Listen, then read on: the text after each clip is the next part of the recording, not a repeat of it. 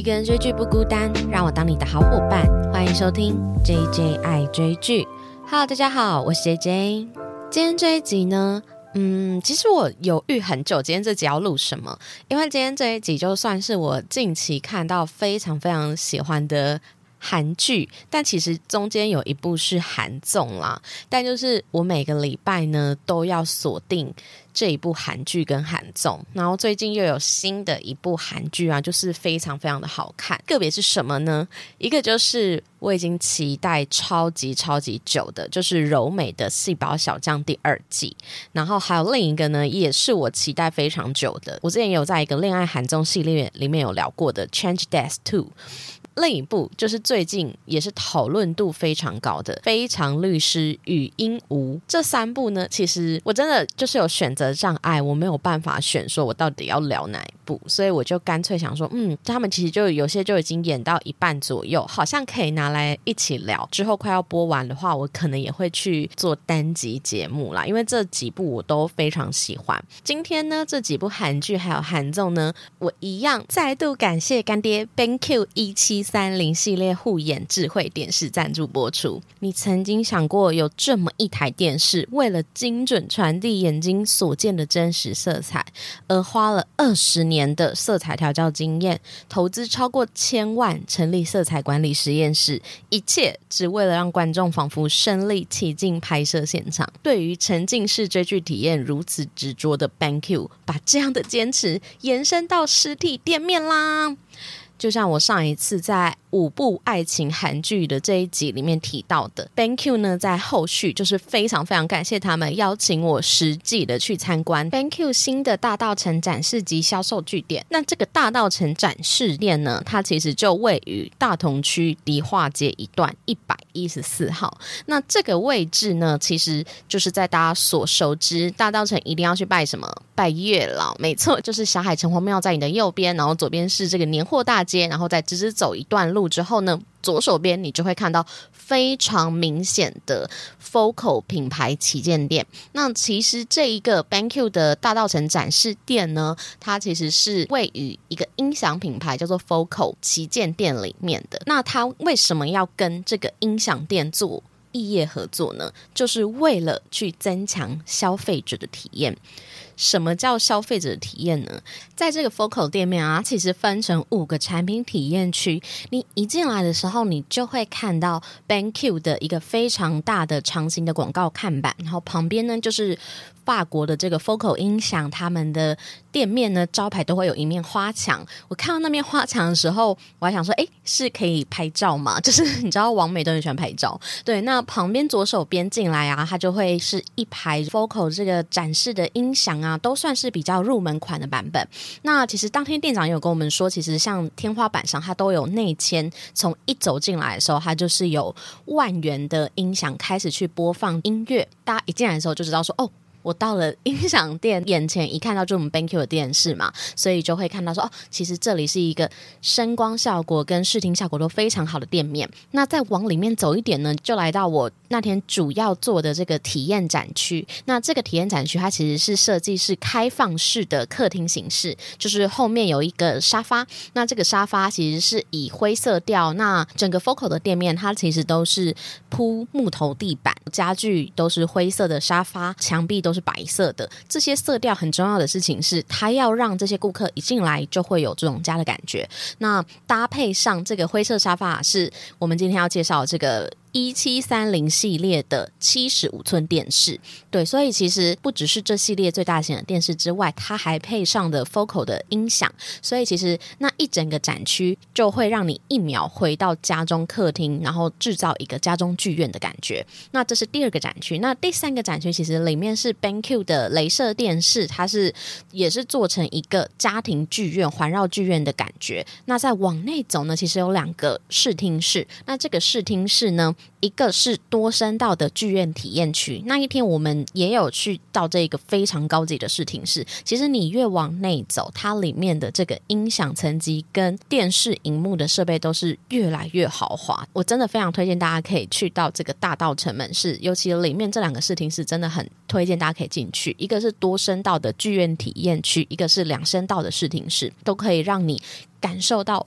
百万音响，还有有点像环绕式剧院的效果。如果来到了大道城门市，你一定是先逛了一下外面的年货大街啊，拜拜月老啊，然后晃晃晃晃到这个店面前，你一定会吓到，因为这个店跟其他旁边的那些呃老街上的店是完全不同的。那你进来这个店面的时候，你会用你的五感去体验感受这个 BenQ 电视带的美好。你眼睛看到的就是一七三零系列七十五寸的大电视，搭配我们的 Focus 口音响，去营造这个开放式客厅的声光效果啊。整体的旗舰店的色调也都是让你感受到非常舒适的大地色系，灰色、白色、木头色，还有很高级。地毯为什么要特别讲地毯？因为我那天不小心踩到那个地毯，非常感谢他们没有跟我计较。对，那个地毯也是非常舒适跟豪华的，所以它就是还原我们在家里客厅追剧的感受。那当天当然除了去体验这个大道城门市之外，也要感谢 BANQ 的 PM 跟现场接待的人员呢，还有店长都非常详细的介绍了这一台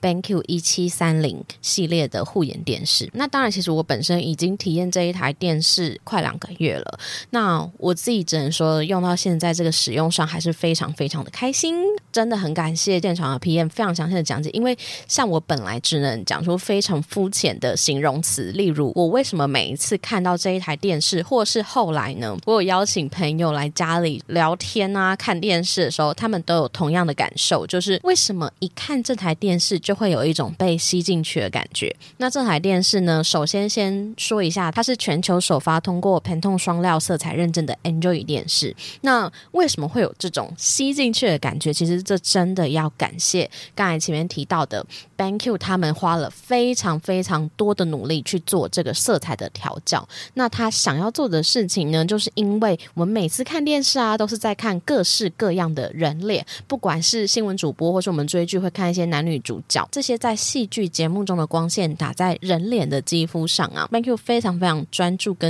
执着的事情是这一些画面，它到底是否拟真？它是否跟我们生活经验、眼睛所见的这一些色彩是真实的？是否跟导演在拍摄现场想要传达的，跟我们脑海中的那个生活经验的颜色是一模一样？他是一直去努力的去做到这两种生活经验的真实色彩，跟电视所传达出来的这个色彩是一样的，他才去努力的去做到，不管是这个专业的 Pantone 的双认证，然后他希望做到的事情就是，他可以精准的去帮助到观众在影视上的视觉体验。就讲到体验了，你看这个现场的大道城门市就已经去加强我们观众去对于产品的体验感了。那他们产品本身呢，也是很尽力的去做到，让观众在视觉体验上有如我自己觉得，为什么会有这种吸进去的感觉，就是因为那种感觉很像我们在做 VR，你知道吗？不知道大家有没有玩过 VR？就你很难想象一台电视在观看的同时，你有一种从二 D 变成三 D 的这一种 VR 感，就仿佛身临其境拍片现场的感觉。所以其实我非常感谢当天 PM 的讲解，因为真的让让我对于这台电视有更高的尊敬、跟崇敬，还有了解。那也像我们之前提到过的，BenQ 它是有取得 Google 官方认证，去授权使用这个 Android 平台，所以我们可以直接透过电视去观看任何的线上串流平台，不管是 Netflix 啊、YouTube，它甚至在它的遥控器上就是有那个快捷键嘛，Netflix、YouTube、Disney Plus，然后本身还会最近在追那个柔美细胞小将，所以也有看爱奇艺，任何的线上平。平台呢，你只要可以从 Google 的 Play Store 下载到，都可以观看。除此之外呢，其实也有支援行动装置的投影，就是像我们手机啊、电脑啊、平板都可以直接投影到这个电视机的荧幕。P N 也有介绍到，其实在这个影像处理上，它都有分成不同模式，它有分成鲜明啊、剧院呐。标准色调可以依据我们观众自己喜欢的模式去做调整。那我觉得还有一个最厉害的，就是我们这种追剧组一天要看多少剧，整天盯着电视荧幕，最重要的一个功能呢，就是低蓝光模式。那这个低蓝光模式，它其实在一七三零系列，它是有分三个弱中强，在影像处理上啊。会让我们眼睛感到不舒服的，就是所谓的 HDR 处理效果。如果我们的眼睛对于这个色彩是比较敏感的话，就会觉得不舒服嘛。所以看久了，或是夜深了、比较晚了，那个光线比较暗的时候，就很建议大家可以调成这个低蓝光模式。那大家会问说，那我要调弱中强哪一个？其实就是看你个人选择。或许只有我这个问题，因为我当天就问说，哎，那请问这三段我要调哪一个是最好？他就说，你看你自己的就是生活习惯这样子，没错。所以其实低蓝光模式也是有这种护眼的效果，对于我们这种追剧一组，然后这一台电视也是真的是专门 for 我们最适合追剧的电视机。所以就是我本来只是使用这个产品的一个很单纯的使用者，可是来到了门市现场的时候，透过了 Focal 音响的这个声光效果啊，然后还有当天现场 PM 的讲解，都让我对于这个产品有更深一层的认识。再重申一次，它的地址是台北市大同区迪化街一段一百一十四号，也可以在我的资讯栏去点击这个官网链接，你也可以查到 Focal 品牌旗舰店的地址门市，就很推荐大家可以去大道城玩一趟，然后去拜一下霞海城隍庙，拜完之后就直接往前走，左手边你就会看到 Focal 的品牌旗舰店。接下来呢，我们就先来聊，我真的是非常非常爱的。柔美的细胞小将第二季，而且我你知道，大家很多戏剧啊，点到第二季之后，你都会有点担心，说它会不会走中什么的。可是呢，我觉得它的第二季真的是更加厉害。那柔美的细胞小将呢，其实是要去爱奇艺才可以收看的。所以我一直觉得柔美的讨论度好像没有很高，但是实际上我常常在我的 IG 可以搜寻 J J I 追剧，就是现动发布一些关于细胞小将的贴文的时候呢，其实大家的。回应度很高诶，所以我在想说，在看柔美的人是不是都非常的默默呢？对，那其实呢，柔美的细胞小将，我先来小小的剧情简介一下好了。我觉得它是一部非常非常特别的韩剧，就是我们第一次看到有第二季的男主角，其实是第一季的配角。那他的故事其实是非常简单，就在讲述有一个女孩叫做金柔美，可是实际上她已经差不多三十岁了。那这样子年纪的她，她是一个非常普通的上班族。那这个故事呢，其其实第一季就是演说他跟另一位第一季的男主角是由安普贤所饰演的巨雄，他是一个自己创业开游戏工作室的老板，但是后面其实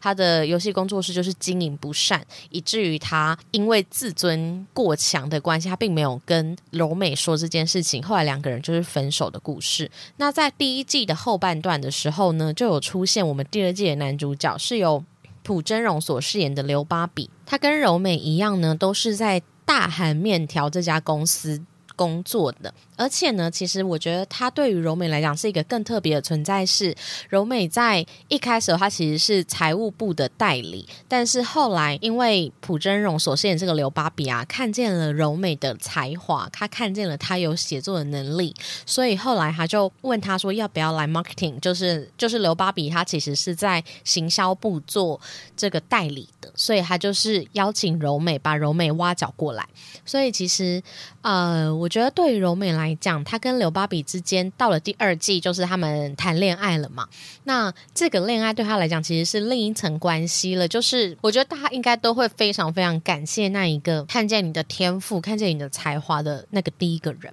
所以我觉得他对于芭比来说，其实他。更抱有一种感激，但是大家一定觉得听到现在想说，如果你没有看过柔美的细胞小将的话，你觉得哎，这故事不就很普通吗？就是爱情故事嘛，柔美的两段恋爱。可是事实上，它有一个最大的亮点呢，就是柔美的脑中呢有所谓的细胞小将。那这些细胞小将呢，就是他去非常非常细腻的去描述柔美在任何时刻的当下的那个心理状态变化。例如，他刚跟小熊分手的时候啊，他就是去描述说，他要如何去呈现跟前男友分手，但是又不想要承认这件事情。他找了一个细胞，应该是邮差细胞吧，他就去做送分手信这件事情。然后，但是当邮差细胞送分手信的时候，没有任何一个细胞要去接这个分手信，就好像我们只要接下这个分手信，就仿佛我们已经认同了小熊已经永远的离开我们，我们已经离开了这段恋爱关系。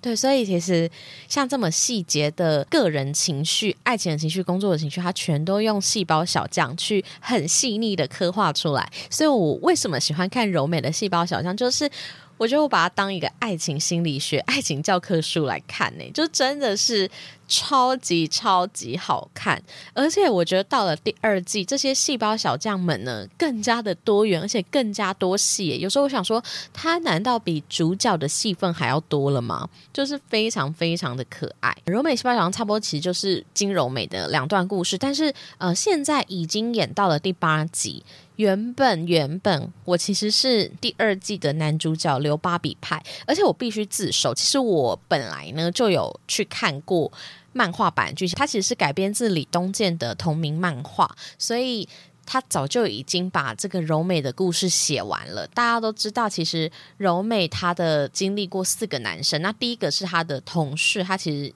是很短暂的同性恋这样，然后第二个就是小熊，然后第三个呢就是刘芭比，第四个还有是他最后的归宿，就是他后面有跟他结婚的人，就是叫做驯鹿。那到了第二季，我现在看到目前的话呢，其实是有一个转折点的。哎，我今天聊了三部呢，依旧会爆雷哈。如果呢，就是但我会尽量爆少一点，而且那个非常律师与鹦鹉应该是。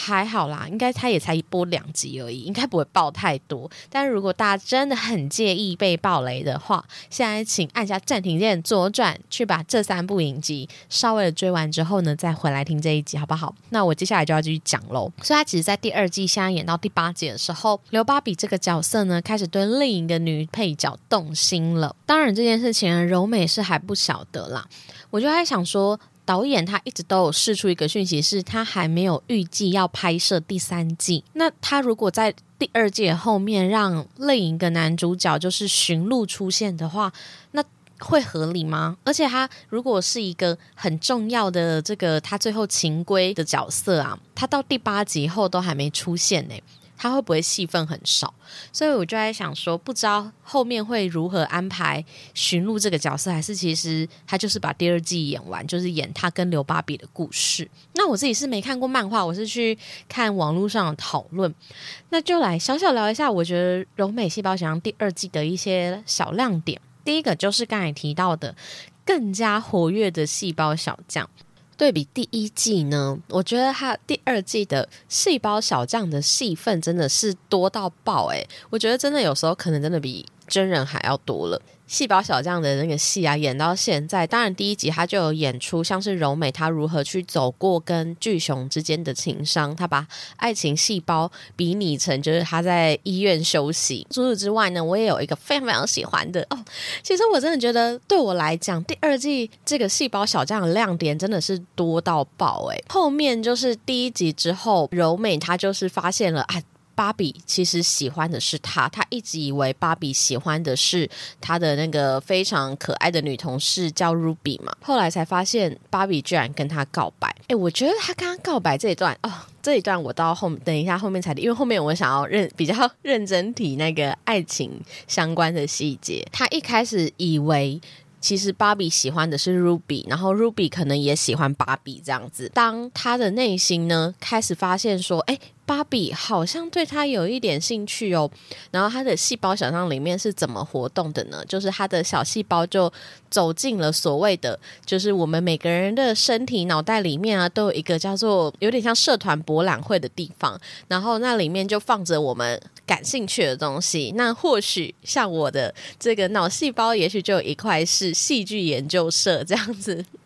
就很可爱。它就是把我们人就是感兴趣的东西。把它比拟成就像是校园里的社团聚会这样，用着非常轻松和乐的心情去面对这个事物嘛。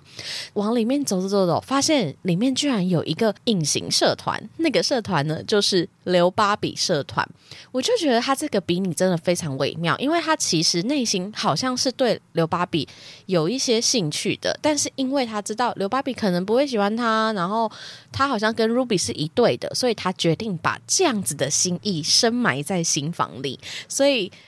他把刘芭比社团呢是用一种私密的状态，直到刘芭比对他越来越好，甚至后来跟他告白，然后他也越来越想要了解他的时候，他里面的那些小细胞终于就是整个社团就满圆满到。他把那个细胞的门撑破，然后这些加入刘芭比社团的这些小细胞们，他们就组成了后援会，就是刘芭比后援会。我就觉得这一段真的超级可爱的，连我看着看着都觉得好想要加入这个后援会哦。顺带一提呢，其实我本人就是刘芭比，本来就是我的菜，有人在意吗？就是虽然我也是很喜欢小熊，可是对于小熊来讲，我真的很不喜欢那种欲言又止的男生，苦说不出。我很喜欢那种两方可以互相沟通的那个状态，所以我看到小熊就是很常隐瞒自己的很多不好的地方，我就会觉得看了也是很生气，所以。其实对比起来的话，我是更喜欢刘芭比的。虽然刘芭比说来复杂，待会后面会提到，就是最新的剧情大概演到什么时候这样子，就建议大家还是如果不要被暴雷的话，赶快就把这一段看完。刚才提到刘芭比社团后面就是他的粉丝后援会出现了嘛？其实我觉得这部剧很厉害的事情是我们如何从第一季明明就看着柔美跟小熊是配在一起的。但是到了第二季，我们却可以很顺理成章的去接受刘芭比这个新的男主角。大家不知道有没有看过一个呃韩剧叫做《一起吃饭吧》？《一起吃饭吧》好像演了三季吧，但其实我只有看过两季。那它其实一到三季的男主角呢都是一样的，可是女主角每一季都会更换。我就是看到第二季，其实我也没看完，因为我突然觉得我就是没有办法接受第二季换女主角了这件事情。所以其实，在戏剧中，我们要如何去做到，就是他们更换男主角这个 CP 的变化改变，我们还是可以接受，甚至可以更喜欢第二个男主角。那其实就是来自于，我觉得这个剧非常厉害，就是它让我们很深层的、很细腻的去窥探了。柔美的心理状态，所以我们是有迹可循的。我们可以看到他如何放下对于巨熊的感情，然后再进一步的一点一滴的慢慢发现，说他是从什么时间点去对刘芭比感兴趣的，然后是很符合大家的就是心中想象的。当然我知道还是有很多人是小熊派，但是我自己是蛮喜欢刘芭比的。对，那其实所以后面就开始出现了刘芭比的粉丝后援会啊，一直应援他们可以在起。嘛，那除此之外，我觉得还有非常可爱，就当他们在一起之后，对于情侣之间的一些非常细微的爱情，爱情。步骤 就是去做了一些细胞定义，像是舌头细胞啊。当芭比跟柔美接吻的时候，两个人的舌头细胞就是互相交缠在一起的这个画面，我就觉得很妙。就是怎么有人可以把这么激情的舌吻，然后用这个可爱的细胞小将去呈现出来？然后当然还有就是当他们两个人就是终于要发生性行为的时候呢，他居然把那一画，因为它后面的章节它都是用那种 chapter 来分嘛，然后那一画就叫做伟大的冒险。我想说，天哪，居然有人可以定义第一次性行为叫做伟大的冒险，我就觉得到了第二季呢，其实这些细胞小将啊，他们的戏份真的比第一季还要多元。第一季更多的是他去介绍，就是像是嘴馋细胞、理性细胞、感性细胞的功用。然后还有作家细胞、小气鬼细胞、旅行细胞、时尚细胞，就是他去介绍各个小细胞他们各自的功用。所以第二季的时候，我们已经对这些小细胞有一定程度的了解了嘛？其实这件事情也很难哦，因为小细胞的存在其实就类比于我们以前看的戏剧，它其实是一个群戏，诶，就是它有非常多的细胞。可是这个细胞很重要，就是它的命名也很重要，就像是嘴馋细胞，我们一听就知道跟吃的东西有关嘛。所以我们对于它的这个。想法很直觉，我们就可以知道哦，这是嘴馋细胞。然后又配上他画的那个形象，其实你就会很明显知道哦，这是什么样的细胞。所以，我觉得这出戏真的太多点可以聊了啦。总之，后面就是像是他对情侣之间的步骤啊，就是伟大的冒险啊，还有右手细胞。我觉得右手细胞超可爱的，就是他在形容他们两个人要发生关系的时候，柔美她的右手细胞就关下那个灯啊什么的，就把它形容成一个任务。后面他想要抚摸就是芭比的屁股的时候，他就形容就是右手细胞他今天完成了就是他人生的一大任务。我就觉得就很像阿姆斯壮登陆月球踏下那一脚的那一个感觉，就是非常非常的可爱。不知道大家在第二季里面。最喜欢哪一个细胞小将的戏份。当然，后面还有什么？他的细胞小将居然在里面拍出剧中剧，就是他还拍了八点档。当柔美得知芭比他好像他爸爸是在做生意的，他以为是。很厉害的富二代，所以他还在内心里想象了一段，就是如果他跟芭比的爸爸见面，他爸爸就是不能接受他们的感情，他就在里面拍出了一个像八点档的剧情，就是非常非常的多元跟细节。那当然还有一段是有关于芭比的细胞存哦，我真的为什么我喜欢芭比，就是我本人也是一个有一点。浪漫想象的这个人，所以呢，当看到芭比的细胞村是一个充满浪漫的男子乐团组合的时候，就觉得哇。天呐，芭比真的是我的理想型。但我不知道大家到底是喜欢什么样类型的男生。也许大家喜欢就是小熊的那一种直男细胞啊，就里面充满了一个大电脑这样子。对，不知道大家比较喜欢哪一个细胞小将的戏份？除 了更加活跃的细胞小将，当然还有刚才提到就是各种关于爱情的生生活细节嘛。我自己觉得呢，这件事情呢，我刚好前阵子也才跟朋友聊到，就是我那个朋友刚好是男生，然后他们就在聊说如何。就是跟女生告白可以成功，然后这件事情就演在了这一个芭比跟柔美告白之后的这个情形。大家有发现说，其实柔美一开始是不知道芭比喜欢她的嘛，甚至以为她喜欢 Ruby，但是后来他就发现说，其实他好像对芭比有一点兴趣，因为芭比在他需要安慰的时候，突然给出了他一个加油。那这句话就是突然让他。阴暗的失恋生活中有了一点光亮，那后面芭比就很直球的跟他告白了嘛，但是当下的他他是拒绝的，到一阵子之后他才接受这件事情。我觉得这件事情我想要提，只是因为有时候呢，我觉得男女之间要在一起啊，如果一开始就是像芭比跟柔美这一种还没有那么熟悉的时候，你就先告白，那一开始你可能会被拒绝。我觉得这个告白其实是他们能够在一起的一个重大关键，因为当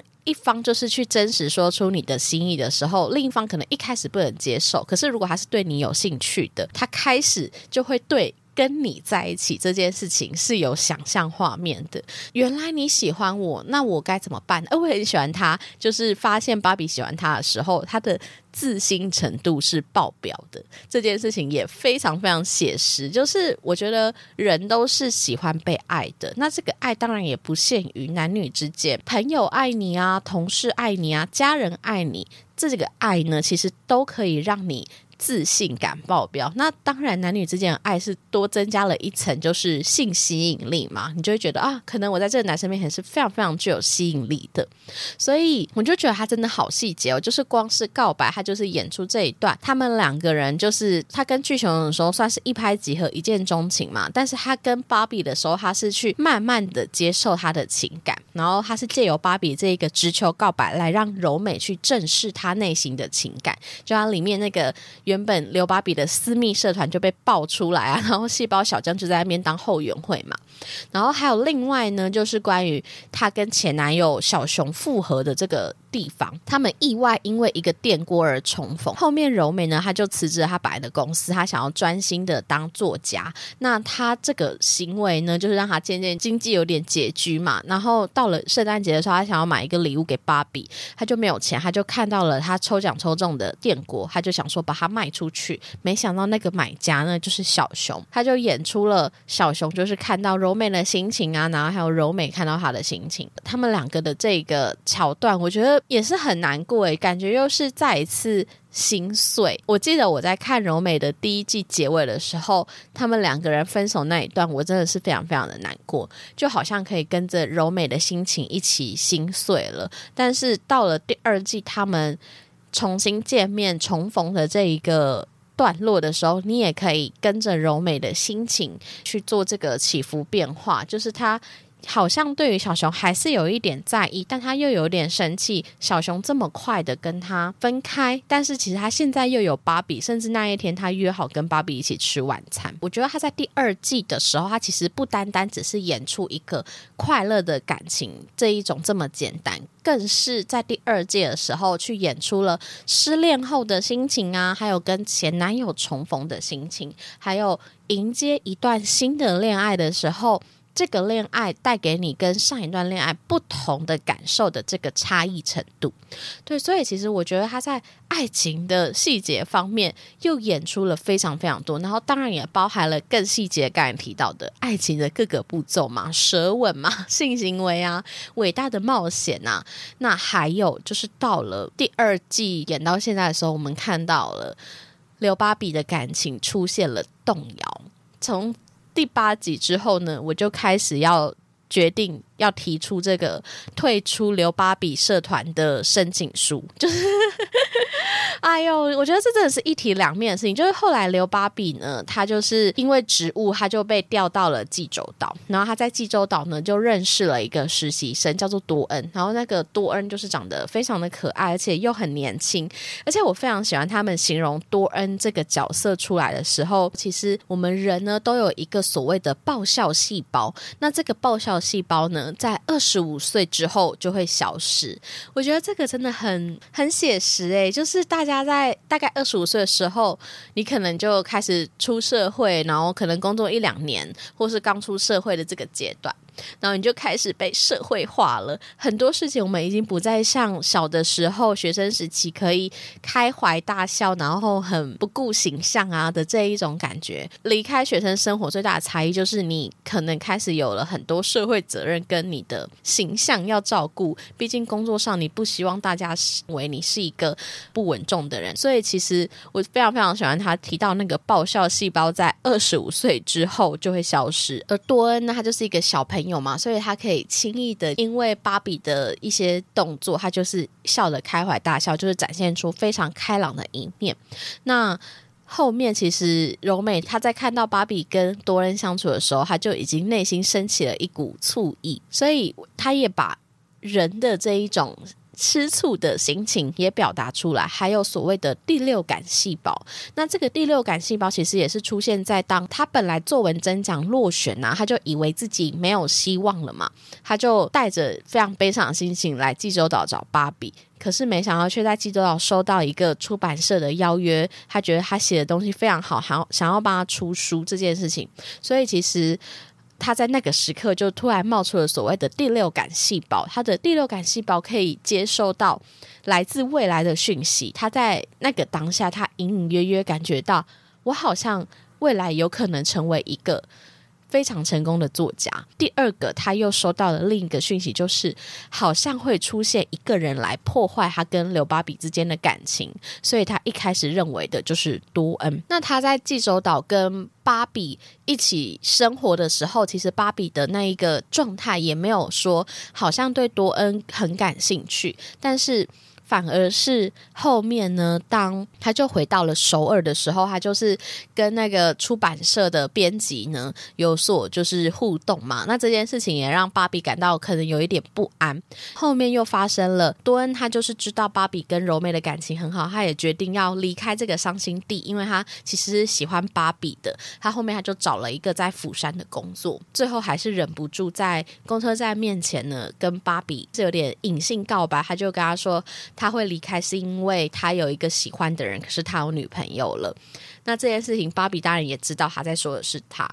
我就觉得我不知道。然后那个时候，他就是演出芭比他的内心动摇的状况呢，就是他的心里发生了地震。我觉得这。用地震这件事情来形容也是非常非常的厉害，因为如果我们前面还在提到，就是我们一般正常恋情的开端，就是柔美对小熊对芭比心动的时候，他都会搬出爱情细胞跟感性细胞去表达他们的爱嘛。但是当你在一个有女朋友的状态之下被告白的时候，但你又有点心动，他就把那一个行为形容成地震，就是已经无法忽视的情感，但是却非常的可怕。这不是地震是什么？又觉得这个桥段就觉得编剧真的太厉害了，他真的有多洞悉人心啊，才可以想出这些很巧妙的比喻。对，所以其实。到了第七集、第八集的时候，我们就看到芭比的内心呢，就是泛起了一股很强烈的地震。我自己是非常期待后续的剧情啦，但是也会觉得说，本来很喜欢的芭比却犯了一个，就是我个人也是很难接受的内心出轨的这件事情。但是其实老实说，他们这个状态下又是异地恋，又发生了各自那种变动的因素，所以也许我说其实也是有一点情有可原。对，所以其实《柔美的细胞小将》第二季呢，就是我近期。最喜欢就是他每次一更新，我就要立马看的这个新剧。那除此之外，刚才有提到了，我们要聊的第二部剧呢，就是最近才刚上映的《非常律师与鹦鹉》。那其实我录制的时候，它已经播到第三节，但是我还没有看，所以我现在就是以前两集的内容呢，来小小的聊一下这一个剧好了。为什么一定要把它插入在这个片单呢？就是因为我觉得。它光是前两集，你就会觉得非常非常的好看。它其实是由《浪漫医生金师傅》的刘仁植导演所导的。我本来就蛮喜欢律师剧的嘛，然后这一部感觉起来就是非常的轻松可爱，对我来讲算是一个比较不一样的律师的这一种戏剧。才去发现说，原来他是《浪漫医生金师傅》的导演。不知道大家有没有看过《浪漫医生金师傅》？它里面其实就拍的非常的轻松有趣啊，所以我觉得导演呢放到了这一个《非常律师与鹦鹉》呢，他就是很擅长把这种律政剧啊、医疗剧啊，好像可以比较沉重的议题，把它拍的轻。轻松化这一个戏剧呢，它其实现在演到第二集，有一个女主角，她叫做语音吴。她其实在这一个韩文的发音的话，她应该是吴音吴。她在自我介绍的时候，她才会说，就是倒着念、正着念都一样的名字，但是台版的字。它就是会念成语音无，所以大家可能会想说，哎，什么叫倒着念、正着念都一样？这个语音无呢，它在里面就是饰演一个患有自闭症障碍的角色，他是由普恩斌所饰演的。里面拥有自闭症障碍的律师，他呢非常非常喜欢，从小就很喜欢的动物呢就是金鱼，所以他会把生活中遇到的任何事情或是物品呢用金鱼去想象。其实这件事情呢也很像我们以前看，虽然是精神病。但没关系的，那个哥哥他也是有自闭症障碍的嘛，所以他也常常非常喜欢一个角色，就是恐龙。当他的家人要跟他沟通的时候，就会用恐龙来去做比喻。但是语音舞他就是进到了这个律师事务所之后呢，他当然就必须拿出他律师该有的样子嘛，所以他就是一直被他爸爸告诫，被同事告诫说，你不可以在这里聊金鱼哦。可是他这边就遇到了。一个男主角呢，是由蒋太武所饰演的李瑞浩，一样是这个律师事务所的送物组职员。他就是非常的温柔啊，多情啊。而且他看到语音舞的时候呢，他就是对他非常的好。因为他第一次看到他的时候，就是发现他过不了那个旋转门，所以他就是带他一起。进入了这个旋转门，然后他也是第一个愿意在公司里听他讲金鱼相关事情的人，所以就是非常非常的温柔可爱。他就是跟云母算是两个相反的角色，因为云母他就是一个没办法很轻易的跟别人打交道的人，可是这一个李瑞哈反而是一个。具有强大的社交能力，然后是公司的万人迷的这一种角色，所以其实他们两个人之间就形成了非常鲜明的对比。但如果发生了一个隐隐约约的爱情线的话，就会是一个互补关系。我觉得这一个剧啊，它非常可爱的地方就是它算是另一种类型的律政剧，是属于非常温暖的那一种。尤其它前两集的 cast 其实都还算比较温和，像是第一集呢，就是一个。误伤失智老公一个老太太，因为她的老在年轻的时候就非常多疑，然后她发生了失智症之后，这件事情就越来越严重。她连她的太太只是跟送货的小哥就是小小聊一下天，她就会认为他在招蜂引蝶。那这件事情就让他太太非常生气，于是她一怒之下就拿了熨斗敲了他的头。这件事情就成为了语音舞在这个律师事务所第一个辩论案。那其实他跟这个老太太的。缘分呢，就是他们小的时候，他就是住在他们家，然后。当时就是他爸爸跟房东先生在打架的时候呢，这个小女孩小时候的语音屋，她就突然背出了法律的条文伤害罪。这个老太太是第一个见证这个小女孩会讲话的时候，因为她小时候自闭症，她就是连话都不会讲，就是他一直都没有开口说话，所以他算是见证他第一次开口说话的人之外，他也跟这个爸爸说：“太好了，也许他以后会成为一名律师哦。”没想到这个缘分就延续到这个小女孩长大成人，真的成为了一名律师，然后来帮他做辩护。所以他在第一集的开头呢，就已经抛出了一个非常温暖的 cast。这部剧他要聊的两个重点，一个当然是法律相关的议题嘛，但是第二个就是我们要。要如何去与自闭症的人相处？我们当然不是说我们就是要对身心障碍者有这种歧视或什么什么相处什么。我当然知道这个意思。我觉得要讲的只是我们可能就像呃，我们的蓝调时光里面的那个定俊，第一次看到阴郁的拥有这个唐氏症的姐姐的时候，他一开始也是吓到的，所以他。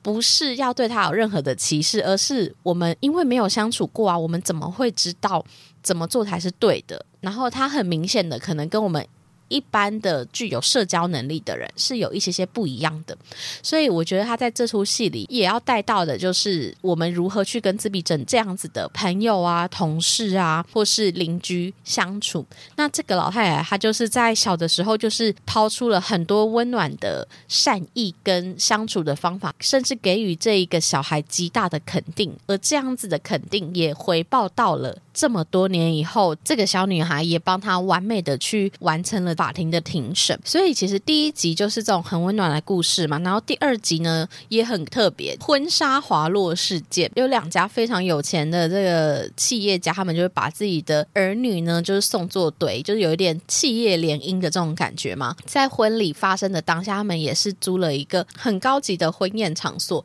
结果没想到当女方跟新郎在走。这个舞台的时候呢，他踩到了这个婚纱，然后这个婚纱就滑下来了，所以他就整个在婚礼的现场这么多人的地方发生了上空秀事件。我觉得这个案例也非常有趣，就是怎么会想得到？第二集要用这种 cast 呢，就是很有新意。因为其实像这种律政剧，最怕的就是他一再拿出相同的剧情出来，去勾起你的这一种心理状态嘛。所以他的在 cast 上，他也是非常具有新意。那这一个案件呢，主要是女方的爸爸呢，他想要跟饭店去索赔天价赔偿，可是其实这一个饭店的。企业母企业其实就是男方新郎的家族企业，所以其实男方新郎对这件事情也非常非常生气，就是他爸爸怎么。对他们家招就是死踩着不放。那案件呢，其实到后面也有带出很多很感人的议题，包含其实女方新娘啊，她并没有真的很喜欢这个男生，而且她一直以来就是生活在爸爸的控制之下。她也是第一次学习去跟爸爸勇敢的说不，然后也去告诉他爸爸说，他想要去追求他自己想要的爱情。所以我觉得他的目前到现在的这个法律 cast 其实都不单纯只是一个案件去这样看待他，他其实从这些案件里面，然后透过语音无的这个视角，他会常常会提出很多不一样的观点，而且因为他的视角，他可以很直接的去说出他内心的想法。就像他第一次进到女方的这个房间的时候呢，他环顾了四周，他就是第一句话就问女方说：“你爱你的老公吗？”这件事情我们一般人一定是不敢讲嘛，可是他因为他这样子的角色设定，他反而可以很直接的去说出我们一般人不敢讲的事情，所以他就问他说，因为他看了一眼，发现他的房间里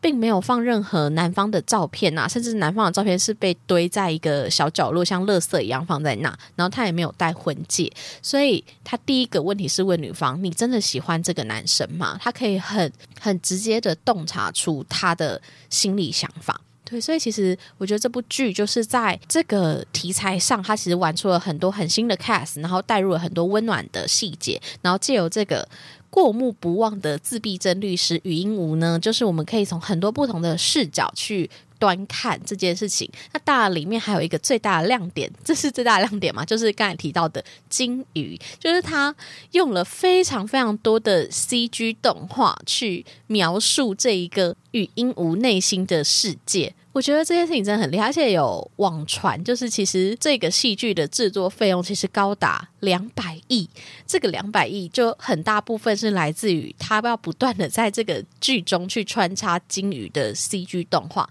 让我们这些观众都能够真实的去体会，原来语音鹉的内心世界是长这样子，原来他在的世界是这么的纯净，这么的善良，然后。这么的童趣，这么的可爱，就是我觉得这件事情真的是对于我们这样子没有接触过自闭症患者的人来说的话，会是比较能够去理解他们的。那其实我本身小的时候，我就是有接触过自闭症的同学，那我那个时候就知道，其实自闭症的患者很厉害，是他们的专注力很高，所以当他如果有一个很有兴趣的东西，就像。云武他喜欢的就是法律嘛，所以他可以很尽力的去背下整个法律的条文。那我那时候的同学他是非常非常喜欢国文，所以他写了很多就是关于国文的作业啊什么的。我就在想说，其实这样子的患者呢，会不会比我们更幸运呢？就是他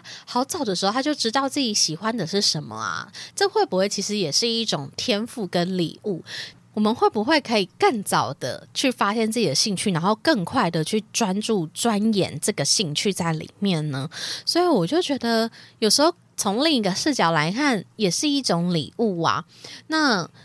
这也让我想到，我之前曾经就是受邀有看过一个电影特映，叫做《地球迷航》，它其实是台湾的一个嗯自闭症的纪录片。然后在这里面，它就是有。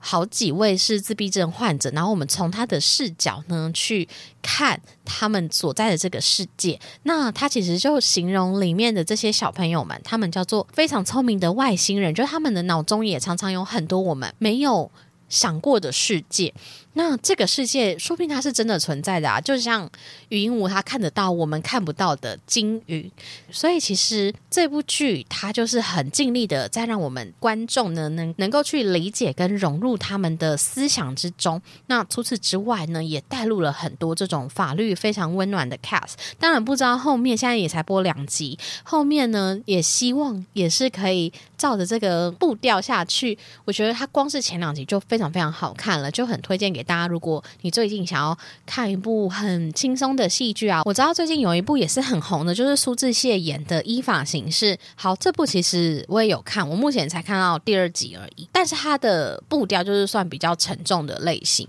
那如果你想要看一个比较轻松一点的啊，就可以来看这个《非常律师与鹦鹉》，就很可爱。你光看到那个金鱼或那个女主角，就觉得真的很疗愈。那除此之外，除了《非常律师语音无》《柔美的细胞小将二》，我最近还有在追的一个，就是很适合轻松看的韩综。这前两部是韩剧，那这一部是韩综。这部我真的还是很想要推荐，就是《Change Death》二。嗯，我之前在讲那个恋爱韩综的时候，我就是有聊到这一部嘛。那它其实就是把濒临分手的。情侣们呢聚集在一起，然后一起度过第一季的时候，好像是只有一周吧。然后在这一周内，他们就是有机会可以跟彼此的伴侣约会，借由这个约会的过程呢，去感受说我到底是不是还想要继续跟我现在的男女朋友在一起？因为你跟别人约会的途中，你就可以去体验到不同的对象嘛。那或许你的心意呢就会有所不一样。他在一周之后就会去做选择，说我要回到现任的身边呢，还是跟新的人去展开一个新的关系？然后还有第三个就是，你也可以选择都不要，就是直接分手，转身离开这样子。所以这样子的类型呢，一听就是非常的刺激嘛。你要在你的现任面前跟别人谈恋爱，这本身就是一个非常特别的话题。那到了第二季，我觉得这个制作组真的是。是值得嘉奖。就优化了非常多的部分，包含他们觉得像第一组的结尾是三组，他们最后都是回到了自己的男女朋友身边嘛。其实我个人觉得，我们真的敢在那个当下选择新对象吗？尤其依照韩国的这个思想，我觉得还是算比较没有到这么的开放，比较没有到真的可以勇敢的踏入新恋情，然后在现任面前，我就在想说，如果。此时此刻真的有人选择了新对象的话，会不会被网友骂翻呢？不知道，因为这其实算是变相的劈腿吧。或虽然这个场它就是开放你心灵出轨嘛，感觉起来，我觉得到了第二季，我也是大胆猜测，它的结尾还是每个人都会选择自己的男女朋友。不敢去踏出新的一步，或是选择离开这样子。对，那第二季它优化部分，第一个就是它把一周的旅行延长成两周，就是他们之间有更多的时间相处。然后第二个呢，就是它又多增加了一对素人情侣。它在这几个情侣的这个相遇上呢，也做了很大的改变。像是第一季的时候，它是先让这三对情侣先在这个。呃，小屋就他们都会有一个宿舍。那先在这个宿舍见面之后，才去安排新的约会对象。可是这一个不一样喽，他在他们一到一，好像应该也是在济州岛的样子。他们一到济州岛之后呢，他就把这个情侣分开，他们就要立马跟别人约会。这个约会的对象呢，还是节目组事先调查之后分配到的理想型。对，所以这个差异点就是在于，我们一开始如果先在宿舍见面的话，我们就会对于这一个对象，他其实是有男女朋友的这件事情有一个既定影响，而且有一个很直接的视觉画面，就是啊，我现在相处的这个人呢，她的男朋友是长什么样子，就是他是一个很直接、很真实的形象。可是他现在把各自的第一次见面的画面呢，变成这个人。来的时候，他其实是我的理想型，而且我也不知道她男朋友长什么样子。我们就是可以很自由自在的开启这个第一场约会。所以你在这个一开始男女生相处的情感方面，我就觉得他应该是有去找一些心理学老师吧，才去想出了这个新的优化的桥段。那除此之外呢？还有制作组在第二季，他就是存心想要搞事，因为他后来他们第一场心动约会结束之后，他们终于就回到了宿舍嘛。在这个途中，他就传了讯息，有给男生说：“你们会不会想要跟这个第一次约会的对象再次进行第二次约会？”然后他也会，如果有说好的男生呢，他就会发送一个讯息给女方，然后去问他说：“你愿不愿意接受这个第二次约会？”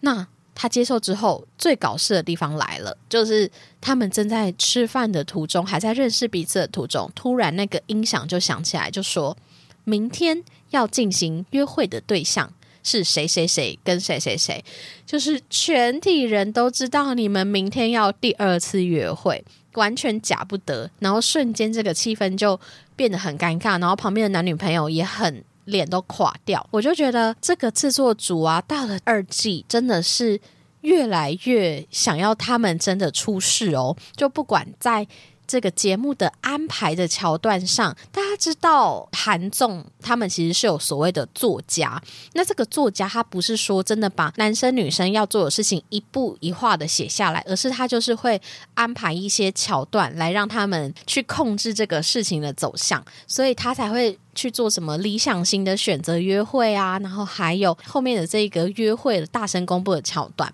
就是他会去制造一些画面呢，来让这个真人秀变得更加的好看。那其实到现在呢，已经演到了第六集，这个也是我每周四都势必要锁定的一个集数。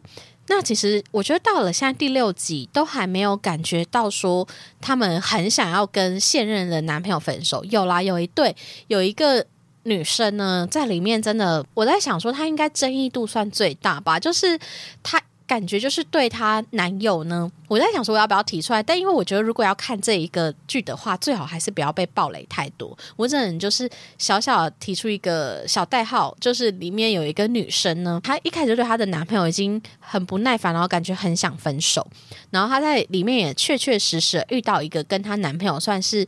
完全不同类型的对象，然后她男朋友年纪本来比她小，所以她可能觉得她很幼稚。可是她遇到这个对象是年纪比较大的，然后可以带给她一些新的安全感的。然后除此之外，她又有另一个男生是算是她的理想型长相的，所以会感受得到这个女生她的确有在这个综艺里面有隐隐约约有一点心灵出轨的这个状态了。所以。我个人是非常期待这个女生后续的选择。可是我自己觉得很妙的事情是，她现在其实已经是演到第六集，然后 Netflix 上面写说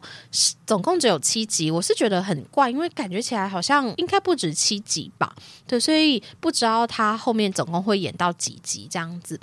那我自己是非常期待后续的发展，也不知道大家有没有看过《Change Death》第一季跟第二季。我自己觉得第二季真的会让人一直很想想要知道后面的发展。那我里面呢，除了那个女生就是心猿意马的女生之外，其实我觉得她有一些看点，是她点出了很多交往多年的情侣他们会因为什么事情想分手。那有一对就是他们交往了五年，那这五年呢，其实经历过很多就是聚少离多的情况。那这个。孤单的感觉一直深埋在女方的心里。那他们为什么会来到这里？就是因为男方他又必须要去当兵。那当兵这件事情，大家也想说，不过就当兵两年嘛，韩国应该是当两年的样子。当兵两年嘛，你就没办法定下心来嘛。可是其实我觉得这是一个很深层的议题，就是过去的那种伤心的等待的这种寂寞的感觉，在他这个年纪，两方都已经二七二八岁了，他还会想要再体验第二次吗？他也经历到一个新的形。态是他跟男方的成长步调已经不一样，就他已经工作一段时间，可是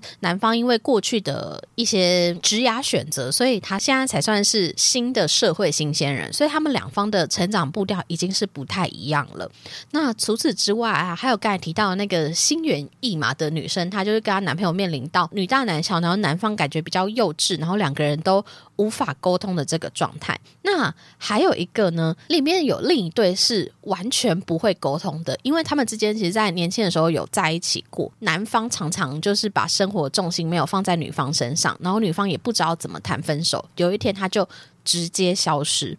我觉得这个直接消失真的蛮惊人的，就是他直接搬家，就是男方就有一天发现，哎，女方都没有联系他喽。然后他去他家找他的时候，走出来的是另一个人。这听起来也太像恐怖电影了吧？就是或是偶像剧或八点档，非常非常不像一般生活中会发生的事情。哎，可是如果当你的生活中真实遇到你的对象，他跟你不告而别，这有多可怕？可是他其实不告而别的背后是女方，她真的不知道要怎么跟他分手了，她非得透过这种方式。你要说他不爱他吗？其实没有，他是很爱他的，我相信是很爱他，他才会做出这种事情。这个不告而别的这个分手啊，造成他们后续复合之后呢，他们开始变得非常小心翼翼，然后有任何不开心的事情都没有办法跟对方分享。所以他们来到这边的目的呢，其实是希望可以更真诚的。去面对彼此，可是当他们这个习惯带到了这里的时候，发生了很多像是女方其实内心有点不开心，可是她却不知道怎么跟男生讨论，然后男生也是他有不开心的点的时候，他也没有办法跟女方诉说，所以演到现在的时候，他们现在已经是渐渐的去学习跟对方去说出自己心里的想法，那。对比这一对不沟通组别的呢，是另一对都用吵架在沟通组别的情侣，就是他们个性啊、生活习惯、兴趣都有很大的差异性。但是他们的好处是，他们都可以很快速的去表达自己内心的不满。我就在想，其实很常吵架的情侣啊，有时候也不是不好，当然就是要有中间值。在这个真人秀里面，我们就看到了两个极端嘛，一个是完全不沟通，一个是激烈沟通型。那当然希望大家可以找到一个中间值的相处方式。这个激烈沟通型就是他们只要几乎每一天都在吵架，就很容易生气这样子。所以我觉得在这这个真人秀啊，它除了可以看就是这种令人很紧张的这种在现任面前心灵出轨的这个桥段之外，其实我们也可以反思说，这些情侣的感情问题有没有发生在我们身上？那他们这种解决方式是不是也是我们的解决方式呢？因为有时候在谈恋爱的途中，我们其实是有很多盲点的，我们并不知道自己原来有这方面的问题。可是透过这个真人秀，我们站在一个旁观者的角度的时候，或许我们可以更清晰的去反思自己的恋爱状况。我觉得《Change Death》对我来说也是真的很好看。然后今天聊的这三部啊，《柔美的细胞想象二》、《非常律师语音五》还有《Change Death》二，都是我近期就是。非常推荐大家可以轻松看的韩剧跟韩综。也非常感谢今天的干爹，就是 BenQ 一七三零系列的护眼电视，他们在大道城呢开了新的展示店，也非常欢迎大家有空可以去实际的体验这一台电视机带给大家的视觉效果哦。如果喜欢这期节目的话，可以在 Apple Podcast、Mr. Box、Spotify 底下留言给我五星好评。那也欢迎可以去我的 IG 搜寻 JJ 爱追剧，跟我分享听完这集的心得哦。这集呢还会有社群贴文，也希望大家可以帮我按个赞，好不好？我们也是需要一些业绩呀压力的，对，所以希望大家可以来帮我按赞，然后给我自己五星好评。那非常感谢大家今天的收听，大家再见，拜拜。